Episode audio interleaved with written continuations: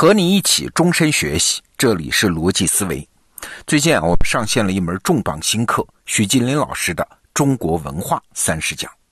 许吉林老师是我非常敬重的一位学者啊，而且敬重了很长时间。你想，我上大学时候就开始读他写的书。那这次把他请到得到来坐镇，就是想请他帮我们的用户打通一个重要的认知领域，那就是中国的传统文化。这中国传统文化博大精深啊，三十讲可怎么个讲法呢？篇幅太少了嘛。许金林老师说有办法，我们需要抓住历史上发生的那些对今天仍然有意义、有影响的关键变化啊。那好，接下来我就请你收听课程中的一讲。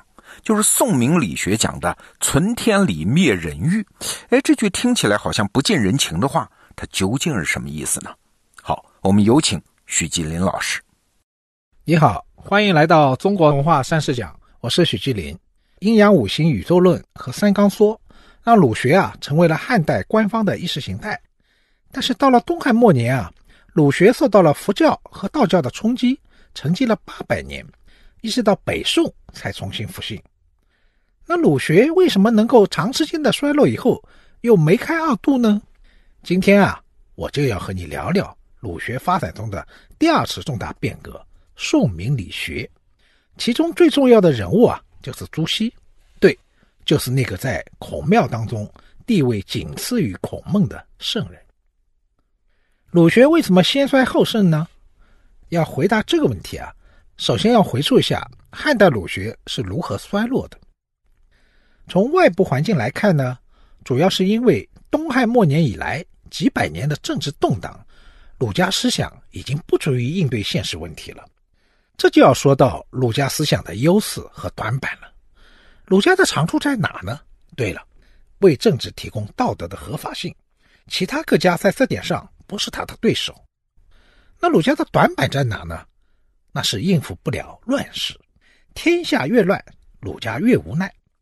民国呢，有一个很想重振救国的科学家叫丁文江，他很感叹的说过一句话，他说：“哎，我们啊是治世之能臣，乱世之饭桶。”他说的大概也是历史上儒生的感受。不错，到了魏晋南北朝，汉代儒学已经无法应对乱世的现实问题了。那么，为什么到了北宋，儒家又有了起死回生的机会了呢？你要知道，经过五代十国的大乱，北宋重新统一了中国，但宋朝统治者要解决的不仅是对内的合法性问题，他还要跟北方的辽国啊争夺中国的正统。当时，游牧民族出生的辽国也自称是中国，代表中国文化的正统。这时候。儒学就有了新的使命。宋朝的士大夫开始大讲一夏之变，儒学可以帮助宋代的统治者来解释，为什么大宋的政权是合法的，大宋才是正统。那么，儒学怎么帮大宋证明呢？显然，董仲舒那套阴阳五行宇宙论是不行了。当时的儒家士大夫就要重新回到儒学的另一条路上，回到先秦的孔孟。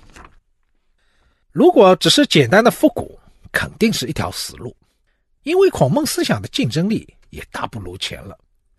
在儒家衰落的这八百年当中，外来的佛教这个后起之秀已经很强大了。你知道，孟子这条路是首先解决道德心灵秩序，但是在这个问题上啊，儒家好像有点打不过外来的佛教了。为啥呢？因为佛理博大精深。佛教一进中国啊，就把脑子复杂的读书人都吸引过去了。为啥呢？因为佛教对两个最重要问题的论述，一个是超越的抽象世界，另一个是人的心灵世界。儒学远远没法和佛教啊来相比。所以，宋代儒家的使命啊，就变成了跟佛教竞争，革新儒学，为宋朝啊提供新的官方意识形态。那么，怎么才能争过佛教呢？晚唐的时候就有人在做这样的尝试了。其中一个重要的人物就是韩愈，他提出了著名的道统说。韩愈告诉大家啊，汉代儒学的路走偏了，我们要拨乱反正，重新回到孔孟的道统上来。你知道吗？在韩愈之前，儒家并没有道统这种说法，这是韩愈呢从佛教借来的概念。晚清张之洞不是提出过“中学为体，西学为用”吗？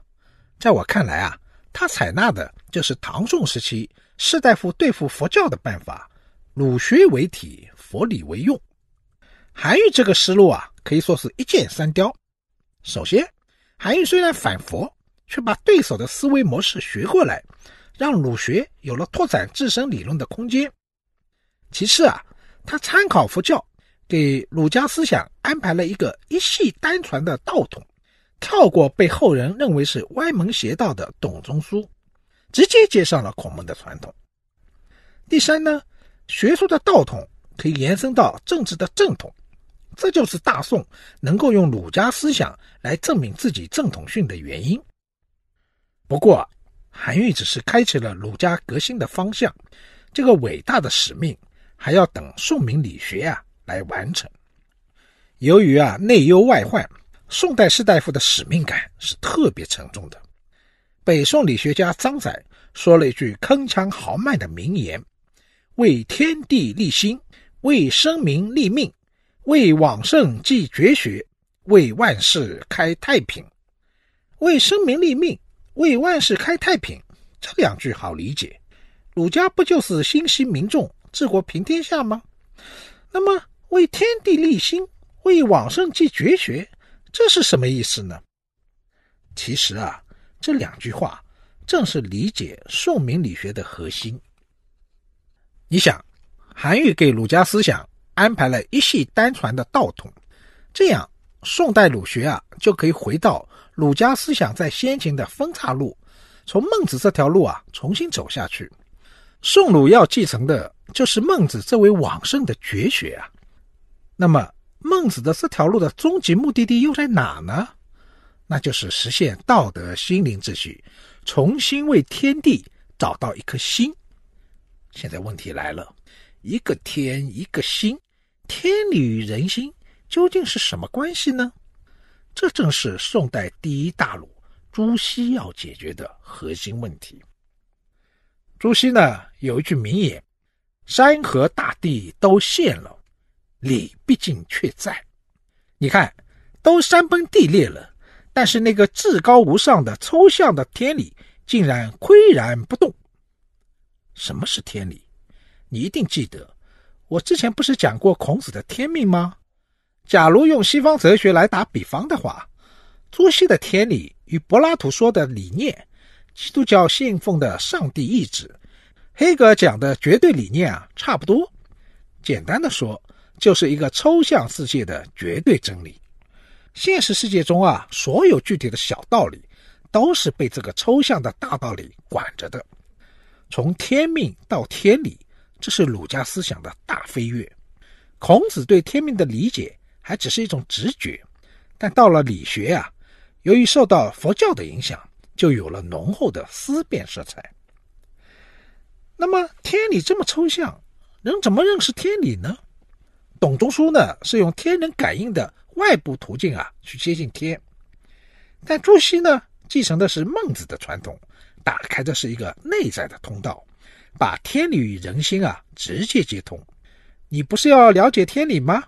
那就回到自己的内心世界，像佛教那样从内在去探索。在朱熹看来啊，每个人内心当中都有两个自我，一个呢跟天理有关，代表了道德的大我；另外一个呢跟人的欲望有关，有常人的七情六欲，代表了自然生命的小我。天理的大我。跟人欲的小我同时存在于每个人的内心当中，那是相互冲突、彼此厮杀，这不就是一场道德与自然、大我与小我的永恒战争吗？你要知道，朱熹对抽象的天理的兴趣啊，最终还是要回到人间，这跟古希腊哲人为求知而求知还是不一样的。没错，朱熹说了半天的天理。最终还是为了解决世道的昏暗，而世道如此昏暗，是人心出问题了，人欲横流，泛滥成灾。天理呢，就像黑暗当中茫茫大海中的一座灯塔，要照亮人心中的幽暗。朱熹说过：“存天理，灭人欲。”这句话听了你肯定反感，连人的正常欲望都要被消灭，怎么活啊？其实，朱熹的原意不是说人的欲望不能存在，而是要有节制，以人性中的天理来约束欲望。所以在现实层面上，理学也保留了荀子、董仲舒这条线上的礼教传统。不过呢，在这个问题上，人们对朱熹和理学其实有误解的。有学生这样问朱熹：“饮食男女，什么是天理？什么是人欲？”朱熹回答说：“饮食者，天理也；山珍海味，人欲也；夫妻，天理也；三妻四妾，人欲也。”你看，这话合情合理吧？只有那些过于贪婪的欲望，才违背天理，才是要灭掉的人欲。只是后面的理学家呢，念歪了经，把正常的七情六欲啊，也以天理的名义啊，给消灭了。最后总结一下，朱熹呢，实现了儒学的哲学化和体系化。他一方面接续了孟子重视道德心灵秩序的传统，同时也保留了荀子、董仲舒这条脉络所留下的礼教。孔子建立的两种秩序，孟荀两条路千年的发展啊。又经过朱熹等理学家的拓展，终于达到了无缝对接，儒学成为了足以和其他哲学思想媲美的完整体系。难怪朱熹的地位这么高。不过啊，朱熹还是留下了一个漏洞：天理和人欲似乎是两个不相容的世界。如何消解这两个世界的紧张性？这个问题啊，就要等明代的王阳明啊来解决了。下一讲啊。我就要为你讲一讲阳明心学。最后啊，留一个思考题。朱熹说：“山河大地都现了，理毕竟却在。”这个理，用今天的话说，就是人心中普遍的绝对的价值。你想想，为什么一个有良好秩序的社会，必须有这样一个绝对的价值存在呢？欢迎你留言啊，分享你的看法。好，内容听完了，我是罗胖。许吉林老师的这门课啊，格局很大。但是规模不大，哎，怎么做到的呢？居然用三十讲的篇幅就讲中国传统文化啊！那徐老师啊，是先给你描绘一片森林，再带你去欣赏那些关键的树啊，帮助你在大的时空格局里面找到对你有用的思想资源。那现在得到 APP 首页搜索“文化”两个字，你就可以看到许吉林《中国文化三十讲》这门课，一门中国人的必修课推荐你加入学习。好罗胖精选咱们明天见。